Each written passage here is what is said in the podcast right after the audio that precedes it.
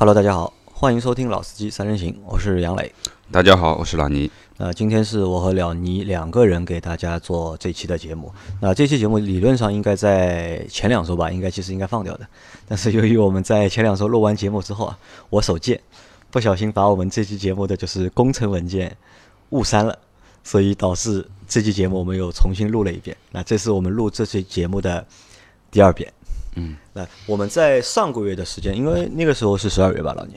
十二月份，是十一月还是老十二月？十二月份，十二月。份，那我们在十二月份时候，我和老倪呢，就我们花了就是时间，就是集中去试驾了三台大众的 SUV。那这三台大众 SUV 都是在二零一八年上市最新的。最新就等于是大众最新的三款 SUV，分别是一汽大众的探歌和探岳岳和上汽大众的途岳，途岳。那这三台车就是都是在二零一八年上市的。那这三台车上市之后啊，就是其实总的来说，就是销量最好的是一汽大众的途岳上汽大众啊，上上汽说错了，是上汽大众的途岳。然后销量排在第二的是一汽大众的探歌，探歌，然后一汽大众寄予厚望的探岳的销量表现，嗯，相对来说还比较相对来说比较差一点，因为毕竟是大大众算大厂嘛，对吧？一台他们的主力 SUV 如果一个月的销量只有四五千台的话，那可能这个表现对他们来说是应该是不满意的，应该。嗯，那我们这期节目呢，就会和大家来谈一下这三台车。那老倪啊，就是我们在看到这三台车的时候啊，就你的第一感觉是什么？或者是当初知道这三台车要上市，因为这三台车是最早应该是探戈先上的市，对，然后途途岳和就是探岳是差不多时间上市的。是的。你当初就是对这三台车就是认知的时候啊，你有什么感觉吧？呃，关键是大众上新的 SUV 啊，我们都知道，呃，大众 SUV 途观那其实是一辆神车啦，啊，神车啊，神车，那么关键是这次上的是我们说的这个一汽大众的两款，因为一汽大众在之前呢是没有这个 SUV 的这个车型的，对，都是轿车的车型。那么所以说呢，这个一汽大众的新的这个探字辈吧，应该说是一个全新的一个面孔。那么途岳呢，是跟那个探岳的时间上来也差不多。那么我觉得就是说，从这几台 SUV 的上市啊，可以看出就是说，大众的这个市场的这个布局，就是在整个的 SUV 里面，它也开始像呃像它的原来在大众的这个 A 级车市场里面级车一样，一样了。那么当然就是说，因为现在很多的这个厂商都是在玩双车这样的一个政政策，比如说南北啊，广汽的呃这个这个本田，像卡罗拉或者是雷对对对。凌对吧？基本上就是说，呃，是一个一个底盘，基本上换很多的，只是外壳变化一下啊，基本上什么东西都是差不多的。但是这几台车呢有点区别，就是说大众可能不是走的，比如说同款啊南北的区别或者东西的区别，而是把这个细分市场里面再切一刀，或者说是变成一种超细分的一个市场。那么给我的感觉就是说，回顾一下，不，我们不去说这三台车，而是看整个现在大众 SUV 的这个布局里面，应该说它是半级、半级、半级这样去分布的，就不是一个说哦紧凑级到中级，或者说中级到中大型，对不对？它其实看到了很多小型到紧凑型之间，又看到了紧凑型到中级之间，其实它是一个一点五的这样的一个概念。就差半级的这个感觉。对对对对，不管从尺寸也好啊，还是我们说的这个呃很多的这个格局啊，都应该是差了那么一点点从。尺寸到配置到价格，哎都是这样子都是差的，就是半级的一个感对对对觉在里面。我的感觉是这样子。那么 应该怎么说呢？呃，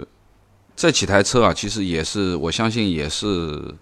大众现在竞争的这个整个的这个市场里面最具有竞争力的这几台了。那我们先考虑一个问题啊，就是在整个二零一八年嘛，就是其实汽车销量是退坡的，而且 SUV 的销量是明显退坡。在这个就是明显就是 SUV 的销量下滑的一个就是年份里面，大众一口气上了三台的新的 SUV，包括在二零一九年上呃一汽大众还会再上两到三台 SUV。就老倪，你对这个你是怎么看的？是为什么在一个就是 SUV 就是市场已经开始就是从热退温的一个情况下面，为什么大众还要去布局那么多新的 SUV 车型？首先啊，我觉得就是大众的 SUV 其实真的是选择不多的，原来啊，除了途观，你没有什么太多的可以选择，要么你就去途途乐啊，那个途岳嘛。那么这个途岳到这个途观之间其实是差的很多的距离，对不对？当然就是说去年也上了一个途昂。那么我觉得就是说，呃，怎么样去看啊？就是整个的大众的这个布局啊，啊，虽然说市场是在退步，但是其实我们去看一看销量嘛，就是往前十去排的，你看看从普通的我们从轿轿车市场面去看前十的，那大众肯定占了三四席。同样，SUV 现在其实它大众只有这一个，对，途观一直在前三，一直是在前三的，但是它也只有一个。那么它其实现在去布一些细分的市场或者超细分的这个市场，而且从这几台车的这个定位和价格啊，其实前面说的这个半代半代的，或者说是差一点五的这样的一个布局，我觉得。这也是他比较聪明的一个地方。另外一个，我们也不能把眼光只看在大众，毕竟大众里面还有一个衍生的牌子啊，就是斯柯达。斯柯达，斯柯达也有很多啊。啊，斯柯达今年也上了很多新的 SUV 嘛，对吧？包括我们科科米科米克、科洛克、科迪亚克，还有还有一个科迪亚克 GT。对，那么其实它也算大众了。虽然说它叫斯柯达，但是它也是大众。那再加上大众现在的南北大众的这些 SUV，其实。我又觉得整个的 SUV 市场，就是说在大众这个品牌下面，它又很丰满，而且它的这个细分啊，做的非常的细了。那我觉得这个还有一个可能是什么呢？是大众作为大厂嘛，因为我们看到一些大的就是车企啊，他们的布局啊，就是可能计划做的都比较早，嗯，但是呢，执行的时间或者这个就是布局的周期都会比较长，就永远就是可能。他可能在两年前或者三年前就有这个布局了，对吧？要在三年之后出几台新的车，但问题是呢，就中国的市场变化非常快，对吧？和就是海外市场可能还有点不一样，嗯，所以就是今年上的这三款车，但其实是遇到了一个就是二零一八正好开始整个的这个市场的退退坡退坡开始了，对吧？也有这个原因在里面，对吧？因为这个计划其实早就做了，但因为是大厂嘛，所以这个计划的执行的一个周期啊非常的长。就不像我们的就是自主品牌，因为自主品牌相对来说就是产品的更新啊或者迭代速度明显要比就是这些传统的合资品牌要更快一些。嗯，好，那我们就是来聊一聊这三台车。那这三台车呢，就是前面老倪已经说了，就一汽大众的是碳字辈，嗯，就后面所有他们的就是 SUV 都会以碳。开头对吧？探戈、探月对吧？后面还不知道探什么呢？我们不知道，反正都是探。但上汽大众呢，就是途字辈，就现在我们有了途岳、途观和途昂。但是一汽大众好像是啊，上汽大众应该是一九年也会有一台就是小的，就是小型的 SUV。那目前这三台车呢，就是我们看就是探戈和途岳这两台车是被大众定义为紧凑型。SUV，嗯，而探岳被定义为中型中型 SUV，SUV，但其实啊，从我们来看的话，我们觉得这三台车应该是探歌应该是一台小型 SUV，小型 SUV，途岳是一台紧凑型 SUV，紧凑型，对吧？然后探岳的话，探岳只能只能算紧凑型。加，只能算一个就是紧比紧凑型稍微大一点的一个对。SUV，对，关键其实是我们现在关于。呃，车型啊，顶凑型也好，小型也好，中型也好，其实，呃，并没有像以前那么呃切得很清楚的啊，多少尺寸以内肯定什么级别。那现在的跨级呢，是更多的很多的车厂，就是说在同同样的外观尺寸不变化的情况下面，它的这个车子的设计啊，包括它的四轮四角的这个设计，让轴距更长。那可以说，它现在包括现在上的这个探歌，我们之前也做过一期这样的节目。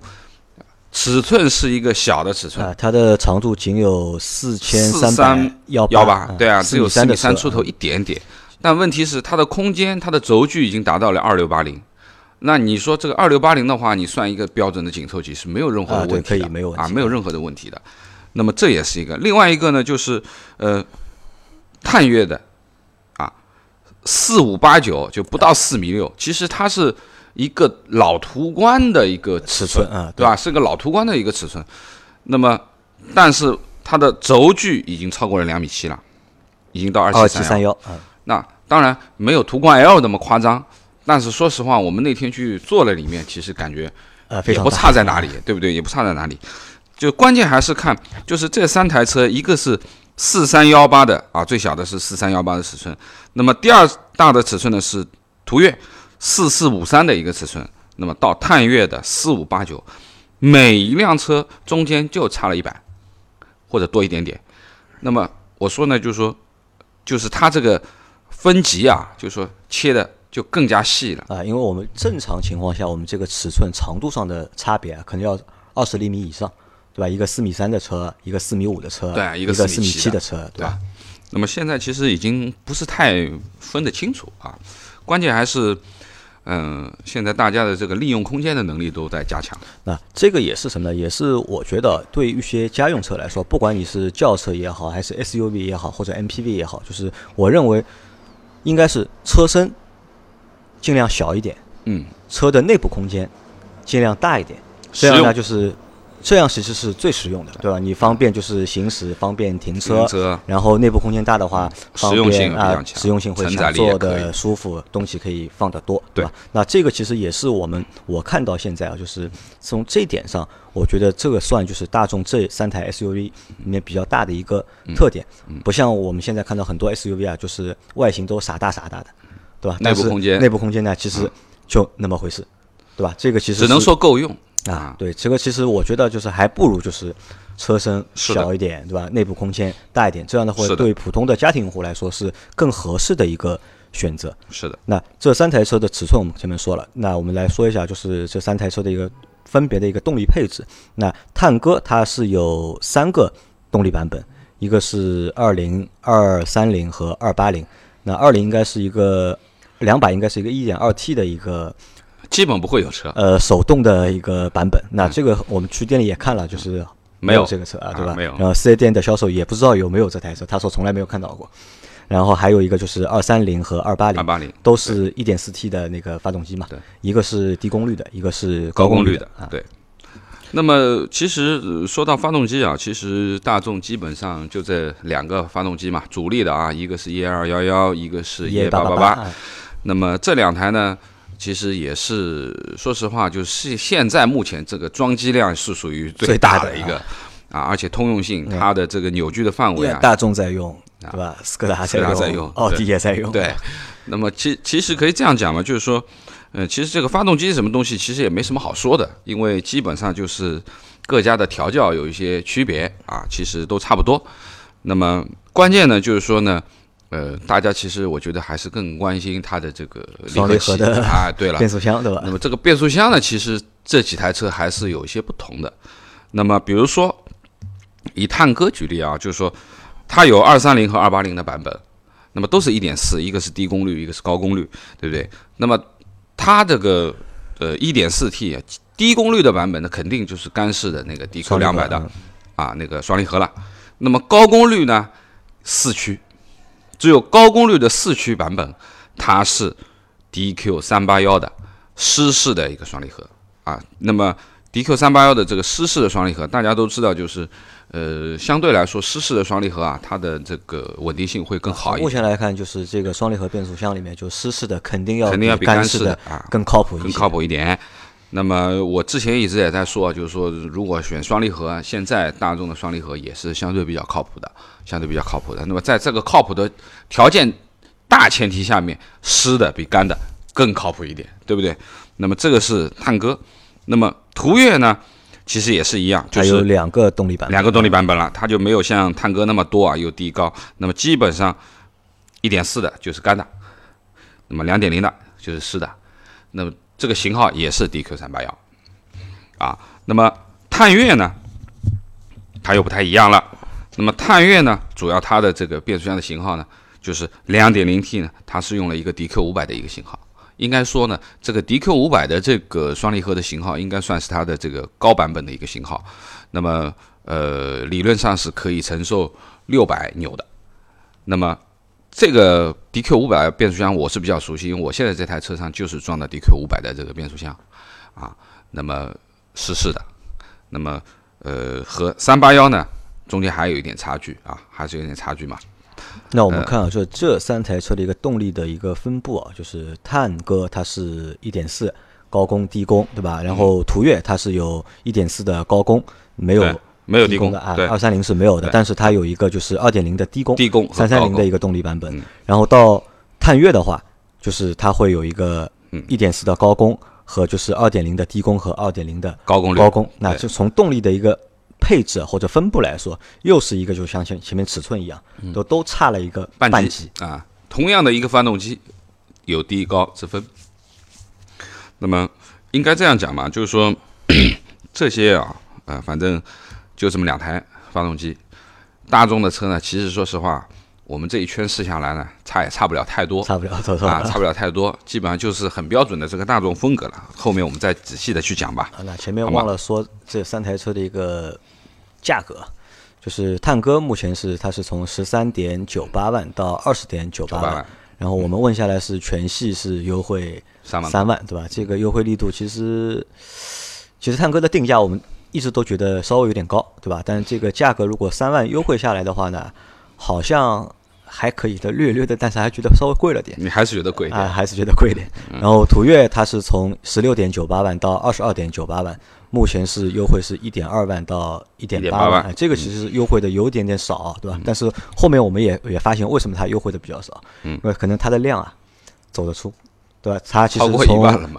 它十一月、十二月的销量都在一万台左右，对对吧？超过了一万台，可能卖的还比较好。而且其实途岳作为上汽大众来说，也不是一台主力的 SUV，它的主力 SUV 其实还是它的途观 L，对。那探岳的一个价格的是从十八点八八万到三十一点八八万，价格也是全系优惠三万块钱。可以这样讲嘛？就这几台车啊，其实上来的时间都不长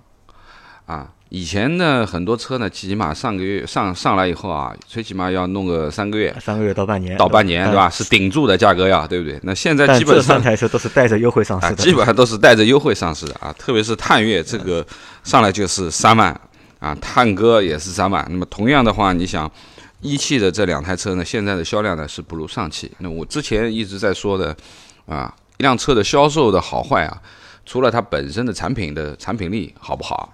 呃，那么还有一个很重要的就是它的销售能力、营销能力啊，它的广告、它的市场做的足是不是足够好？那么因为介于我们原来就是都是干这个的。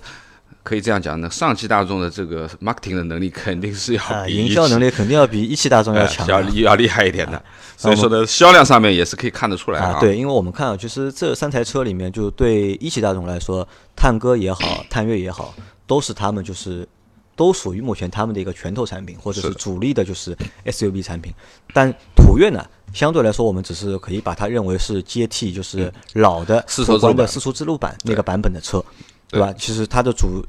上汽大众主力销售那台车应该还是途观 L。途观 L。但是，即使在这样的一个就是定位的一个情况下面，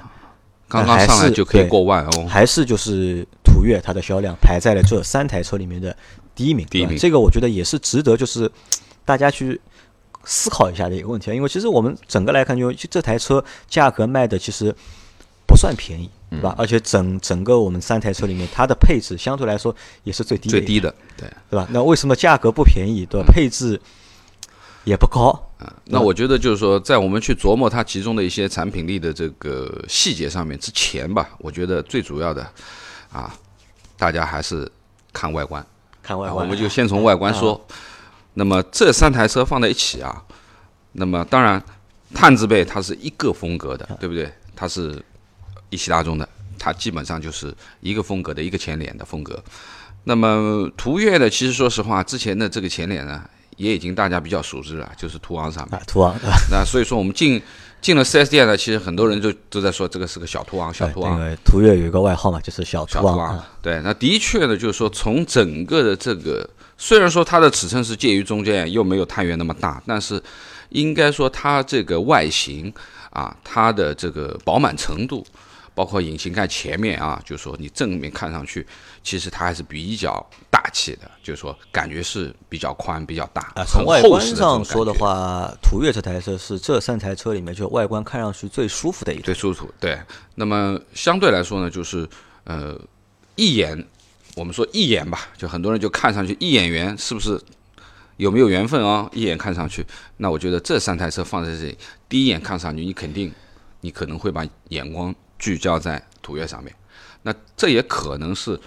它目前卖的好的其中一个原因，就是它的外观的确和比另外两台车看上去更好大气啊，或者说我们说的这个呃正气一点或者，更能够符合中国用户对汽车外观的一个审美。对对对吧？对，那前面老倪说到的是外观，然后我们再来说一下就是内饰，也是和颜值就是有关的。嗯就这三台车啊，就是我们做了一下，就是三台车我们都试驾了，也试乘了。那对总体来说呢，就是内饰的感觉好像也是途岳好一点。对，对吧？那么，嗯、这三台车其实从中控啊，从内饰的这主力看上去，其实它都是大众，对不对？而且它现在用的是最新的大众设计语言的，啊，这台这个设计语言其实，呃，你在我们进口大众上面，其实最新的途岳也已经看到，它也是这个风格，啊，那块屏已经和原来不太一样了啊，它已经往这边偏一点。那么，触控屏，因为整的来说，就是这三台的一个内饰的设计语言，就是要比之前大众的车都要有着明显的一个进步。是的，这个是肯定的啊。就原来一直在说大众车这个内饰啊，就基本上千篇一律啊，啊或怎么样。那么最起码现在是一个新面孔了，但是新面孔归新面孔啊，这三台车里面，大家其实风格看，其实就是说，呃，设计语言是一样的，但是材料、配色还是略有差距还有做工啊，啊，还有做工。那么最年轻化的那肯定不用讲了，肯定是探探戈啊，因为它里面有彩色的配饰板啊。那么应该说，呃，塑料感最强的也是它啊，对啊，这是肯定的。那么呃，第二个呢，就是说呃，探岳那相对要比探戈戈要好一点啊，高级一点，高级一点，感觉上面其实它里面材料用的不差了，包括一些我们说的这个软质的软质的啊，或者说拼拼的啊。那么，但是不知道是为什么，可能是配色上的关系，就我们是先去呃试了探戈和探岳这两台车，然后后面去选择去途岳。那么明显的觉得坐进途岳的这个车啊，我们不去谈里面的空间，只是舒适的程度，或者说眼睛能接受的这个程度，我觉得可能，呃，途岳是最好的。那么再去揣摩一下它的细节，再去摸一摸，再看一下接缝，啊，看一下材料，啊，的的确确也是途岳相对要好一点。虽然说它可能配置不如啊，可能这个是手动的座椅，那个是电动的，但是从材料、做工、配色上面看，我觉得这也是途岳能够卖一万台的理由。啊，因为我觉得就途岳的一个内饰整整体感觉就是比另外两台车会更有质感。呃，更有质感，你说高级吧，其实也高级不到哪里去，就是材料其实也差不多。就整体的感觉就看上去质感它更强一点，更协调一点。嗯，对那么这也是说呢，就是从内部上面去看，那么内部里面呢，其实呃，探戈和途岳的轴距都是二六八零啊。那么明显呢，其实大家在二六八零的这个基础上面啊，我觉得可能途岳还稍微比探岳要略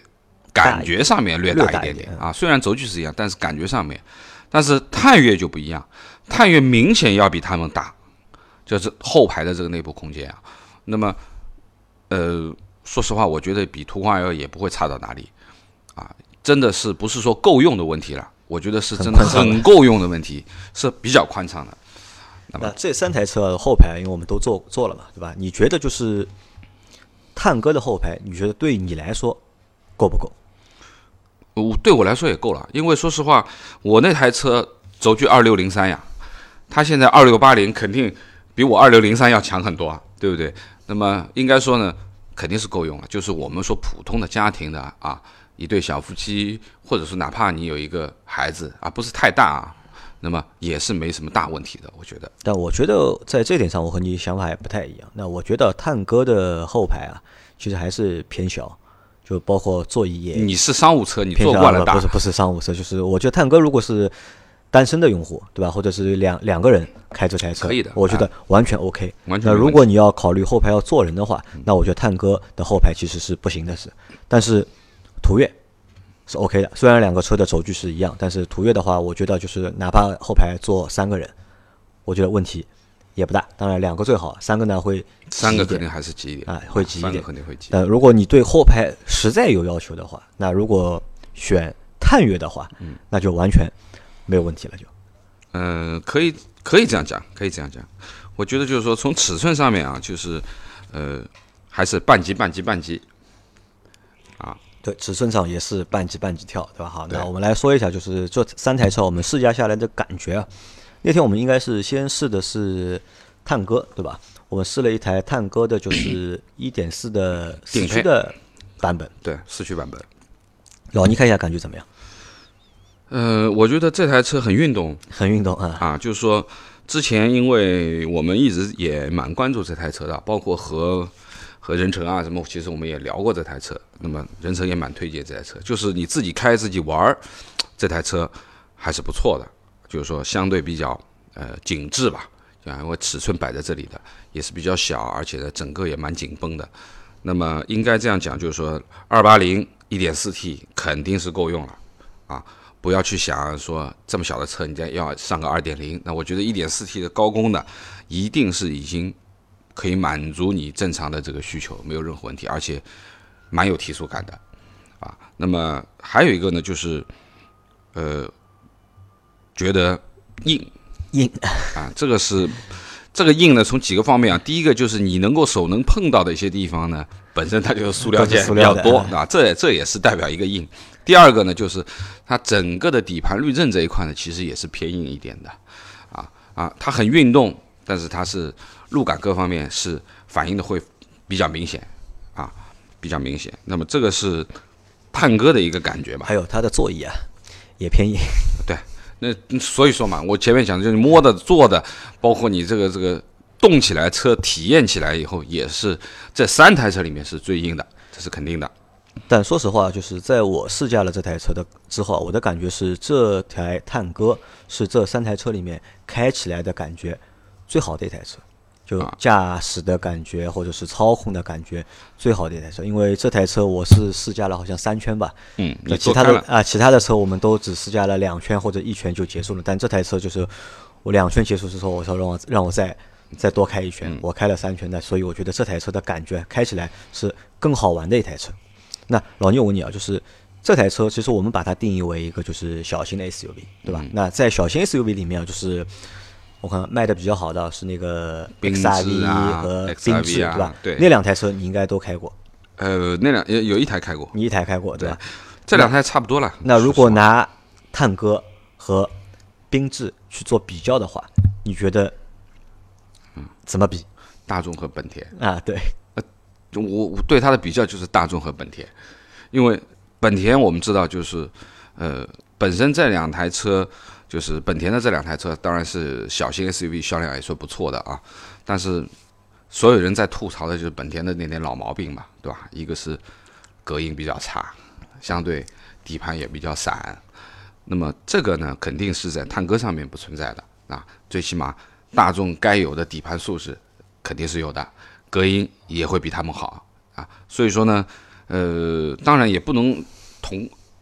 这样去比吧，就是说，你说这个车是级别是对了，但最主要的问题是，毕竟这是台新车嘛，那那两台车都已经上了那么久了，也没有换过什么东西，可以这样讲，就是从行驶质感啊，包括这个这个操控啊各方面，那肯定是这台车这台车肯定是好的，肯定是完这胜的。探戈更好一点，对吧？对对对。啊，那途岳呢？途岳你开下来感觉怎？因为途岳那天我没有开嘛，是途岳是我在开的，因为我们那天试的途岳倒是试了一个低功率的一个一点四的1.4干式离合的这个，没有不是高功率的那个版本。那么嗯不？我们那天试的是一点四的，是二八零的是对啊，途岳啊，啊，途岳对吧？没错啊啊嗯，就是一点四二八零的这个版本嘛。那么呃，途岳其实说实话，嗯，我在开的整个过程当中啊，就是说，呃，第一个它肯定要比探戈要软。那么第二个呢，就是因为我们那天试驾的路线呢也没有跑起来，因为正好是一个上下班的一个时间，下班的一个时间也比较堵。那么我我比较关注比较多，因为堵嘛，走走停停的，你基本上啊，一个是起步和刹车，对不对？是不是比较跟脚？你刹车上面是不是啊很奇怪？那这个我觉得没有什么大的问题。那么第二个呢，就是我其实那天的时候还是比较多的在乎它的内饰，就是我们在正好走走停停的时候去看了很多的内饰的一些细节部分的东西。那么应该这么说吧，途岳呢，其实呃。感觉好像，呃，比就是从内饰的感觉上面看起来，就是说，呃，比较能够让更多的人去接受，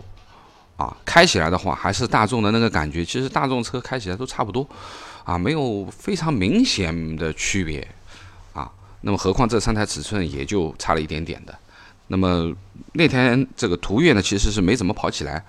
啊，一点四的，但是其实也够用。啊，但是应该是不如我们说的这个探戈那么啊，那么灵巧啊，那么灵巧，或者说是更运动一点啊。那么呃，最后一个就是说的就是探岳的这个感觉了。那探岳呢，因为它的销售在跟我说，他说这是台湿式的 DQ 五百，那我就比较注重感受一下这个 DQ 五百的到底有什么和我那台 DQ 五百有什么区别。那我觉得我试下来以后。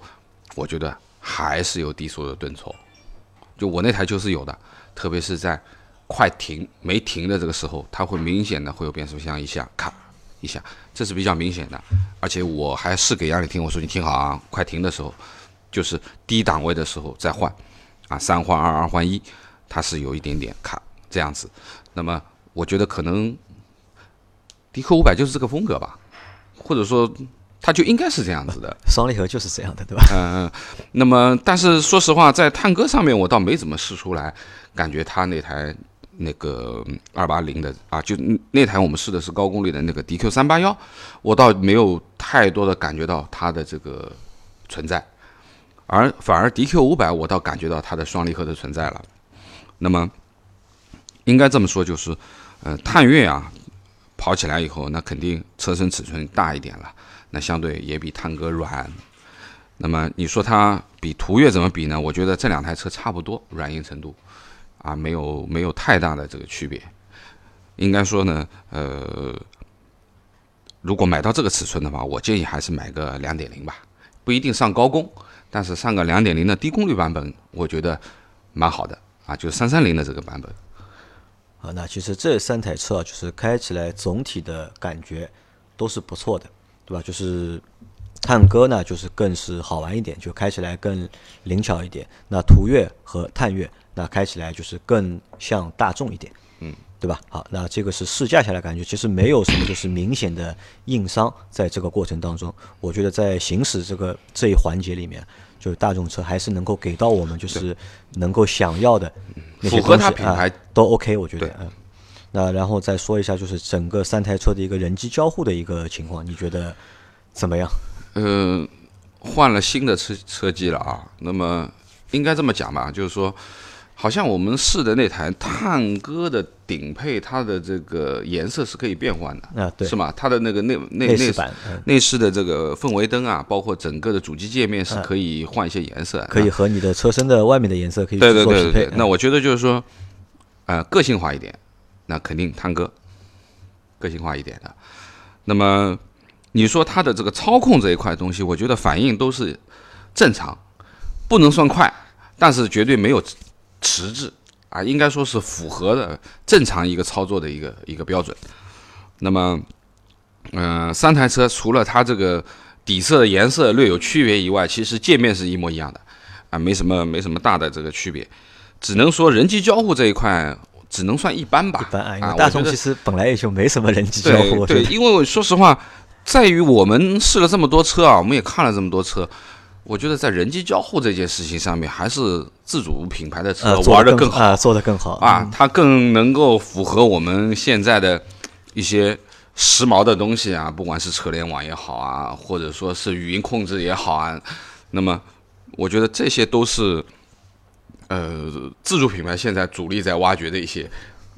硬件上的一些一些一些亮点的东西、卖点的东西，反而这些合资品牌呢，可能在这方面都比较反应慢一点，或者说是还是在老套路上面呃，可能不屑于做这个东西啊，不屑于做，因为呃很多很多的这些，哪怕它很高级的车。或者说很多现在比较高级的车都有一些语音控制的功能，但是这些语音控制的功能呢，其实都不是云端语音控制的因为。现在自主品牌做的都是 AI 对语音控制，对，吧都是语音控制，就是说它的语音的识别率极高，它可以帮你找任何的东西，就像我们说家里面的这种我们说的天猫精灵啊之类的东西，都都是类似于这种。但是进口品牌或者说合资品牌的车的，它的这个语音控制基本上是一个词库，它已经帮你车子里面都存好了。这个词库的存呢其实是有限的，你而且还必须用它的逻辑去表达，它才能听得懂。你随意一点讲，它肯定是不能认的。那这个是可能还是大家的侧重点不太一样吧。好，那我们最后啊，我们来看一下这三台车，我们总结一下这三台车的一个优缺点啊。那老聂觉得探戈的优点是什么？呃，我觉得探戈是一台可以玩玩的小车可以玩玩的小车啊，开起来蛮好玩的。啊、我觉得呃夫妻两个人啊，呃，我觉得小小两口开开，哎，蛮好，蛮好那台车。那么各方面呢，我觉得不要追求舒适性了啊，基本上它这个运动属性已经摆在那里了，肯定是偏硬的啊，肯定是偏硬的。那么这个是我觉得探戈啊好玩的小车，可以这样去定义它。那探戈的缺点呢？探戈的缺点嘛，就是我们说的第一个就是塑料感太强了塑料感比较强啊。啊，塑料感太强了。第二个就是，呃，我觉得喜欢它的人可能是年龄上面会小一点啊，可能更多的是年轻人可能会喜欢它的这个颜色配色啊，可能不太会去在乎很多的质感部分的东西，塑料不塑料，但是他觉得嗯，看上去很炫、很酷就 OK 了。那我觉得那这这个算缺点吗？呃，就反只能反过来说，就是年轻人可能会喜欢，但是年纪大一点的用户像你这样的用户，可能就会对这个车的内饰的感觉就会感冒一点，或者对对对，会差一点，吧？对对对，因为嗯可能是年龄的关系啊，就是你关注的点是不太一样的啊，不太一样的。那还有关于就探戈的车的缺点啊，我我再补充两个，就一个呢，就是我觉得它的一个内部的一个空间还是偏小一点。那如果你硬要说它是紧凑级 SUV 的话，那我觉得它的后排空间还是略小了一点。那这是一，二呢就是一汽大众的一个就是销售啊，就是它有一个销售的服务费，嗯，那这个也是让我就是觉得就是有点问题的一个点，嗯，对吧？它好像一台车要另外多收六千块钱的一个服务费啊。其实这个，这个奥就是一样了。奥迪应该是收六千八，对吧？服务费，然后一汽大众，这个每家不一样，我觉得那这个好像是统一的，是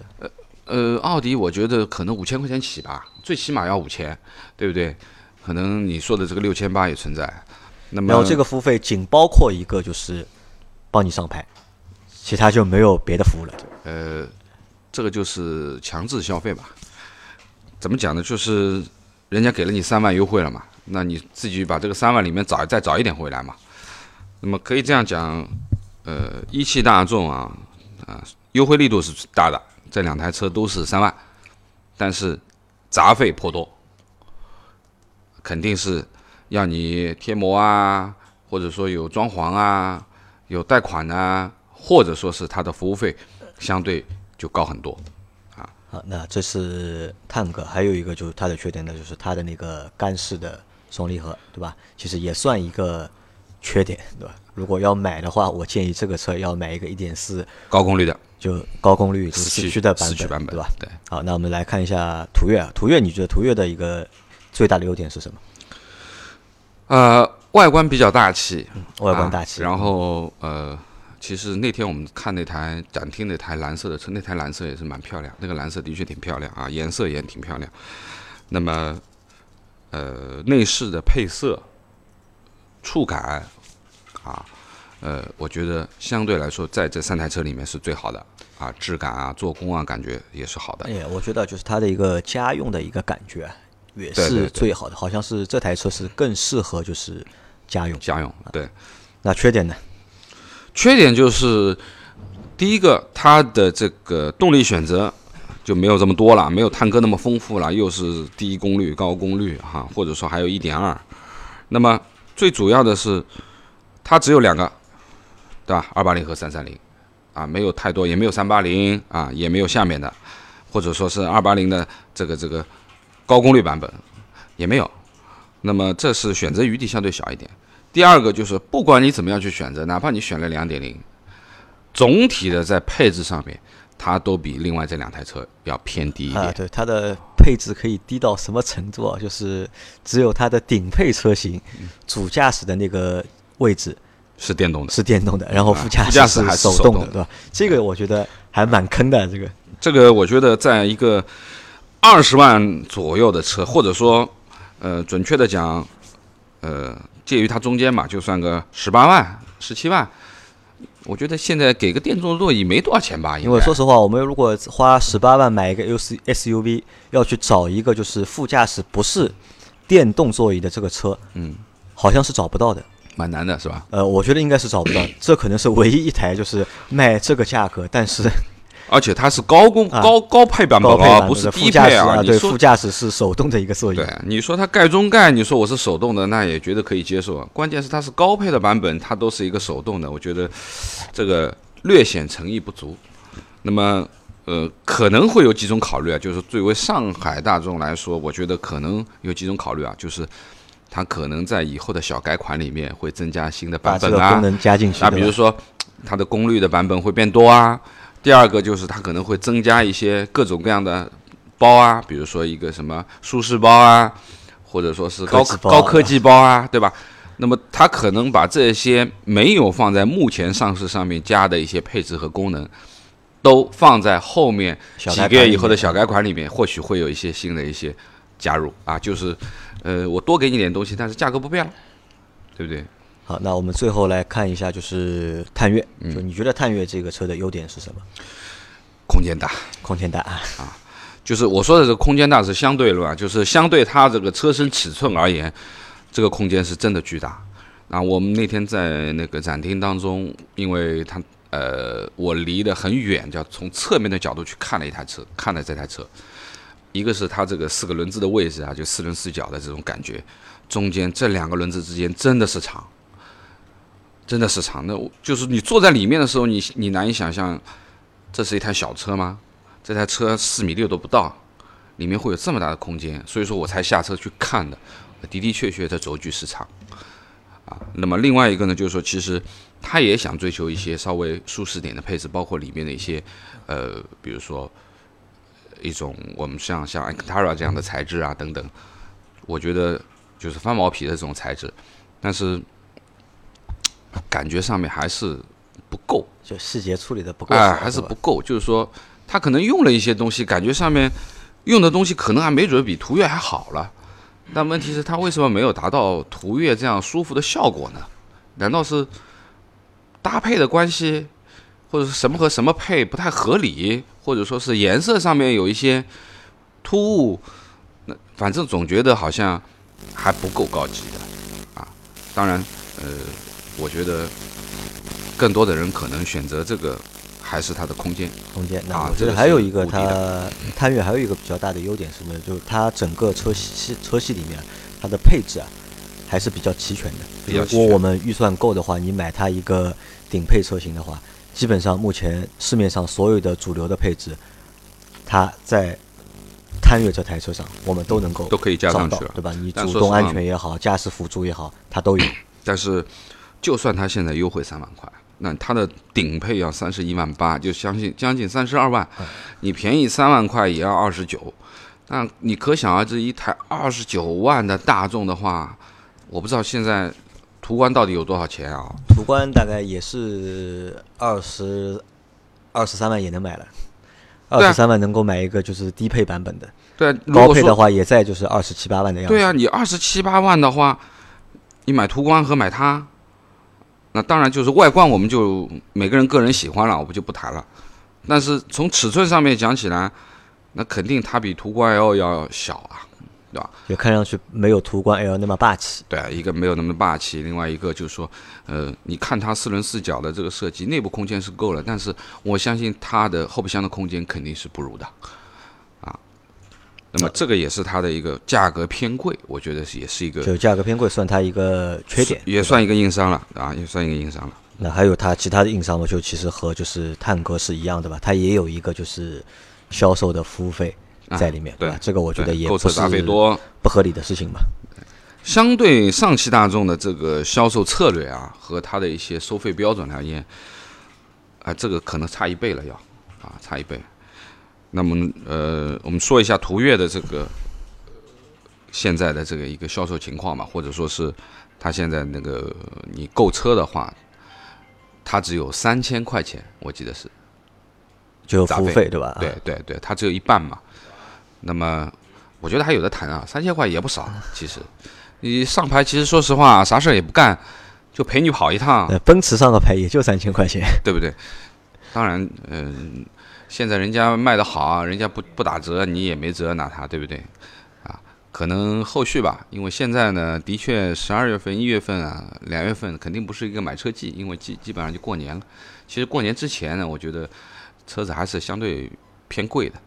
可能过完年啊，就是说，包括我自己也在考虑的，就是可能要到三四月份以后才会动手，那可能还会有更多的一些优惠会会出来。好，那总体来说，就是最后我们就是这个节目总结一下，如果如果我们推荐小伙伴要选择这这几台车里面，就是要买一台就是适中的一台家用的 MPV，你会更推荐哪一台？嗯、我觉得就预算在二十万以内，我觉得预算在二十万以内，我可能还是推荐途岳。就途岳。对，那么这三台车啊，因为价格差距其实也蛮大的。那么呃，单说动力版本吧，就是说，我认为在这个尺寸里面，就是这样的一个尺寸里面，你选择一个两点零的低功率，或者选择一个一点四的高功率就足够了。啊，我觉得三八零没必要啊，因为这个尺寸真的不大，你用这么大的也力气也没有用。那么可能各方面油耗啊什么都会高一点的。我觉得这个从变速箱和呃从这个发动机和变速箱的选择，我觉得呃能够选到湿式双离合的，能够选到一个呃两点零的低功或者一点四的高功的，反正它都配的是湿式的啊，，DQ 三八幺或者是 DQ 五百。那么我觉得呃这是一个比较好的选择。同样，这三台车里面，如果你是偏家居、日常使用的啊，可能呃。就是时间久了以后，你也不会让你感觉到有点看腻了或怎么样，那可能途岳是一个比较中庸的一个选择。但但是如果各位听友小朋友们，你是一个喜欢玩的，或者说你的年纪也足够啊去撒欢儿，那么呃你可以考虑看看探戈它的个性化的选择啊，它其实有个性化的选择在里面。那我觉得这也是蛮不错的一个选择。但是，一旦上到探岳的话，那么肯定价格就是比他们要贵一些了啊。配置是现在探岳是最好的一个配置，它是基本上可以把现在主流大众的一些，包括主动安全等等等等这些都可以加加进去，但是呃价格真的不便宜啊。在这个价位段之内呢，我觉得横向还会有很多车啊，竞争对手太多了。啊，对，你可以跳出大众的这个框框，也不要去看途观了，你可以跳出这个框框去看很多其他的车，甚至于可以买到比它尺寸大很多的车，在这个价位里面都是有可能性的，对不对？好，那我们这期节目就做到这里了。关于这三台车，大家如果有什么东西想和我们讨论的，或者想发表的，那可以在我们的节目评论里面给我们留言，对吧？你对这三台车，你觉得有什么优点，或者你觉得有什么就是槽点，或者像觉得有缺点，都可以在节目里面给我们留言。那我们这期节目就到这里，感谢大家的收听，谢谢。拜拜。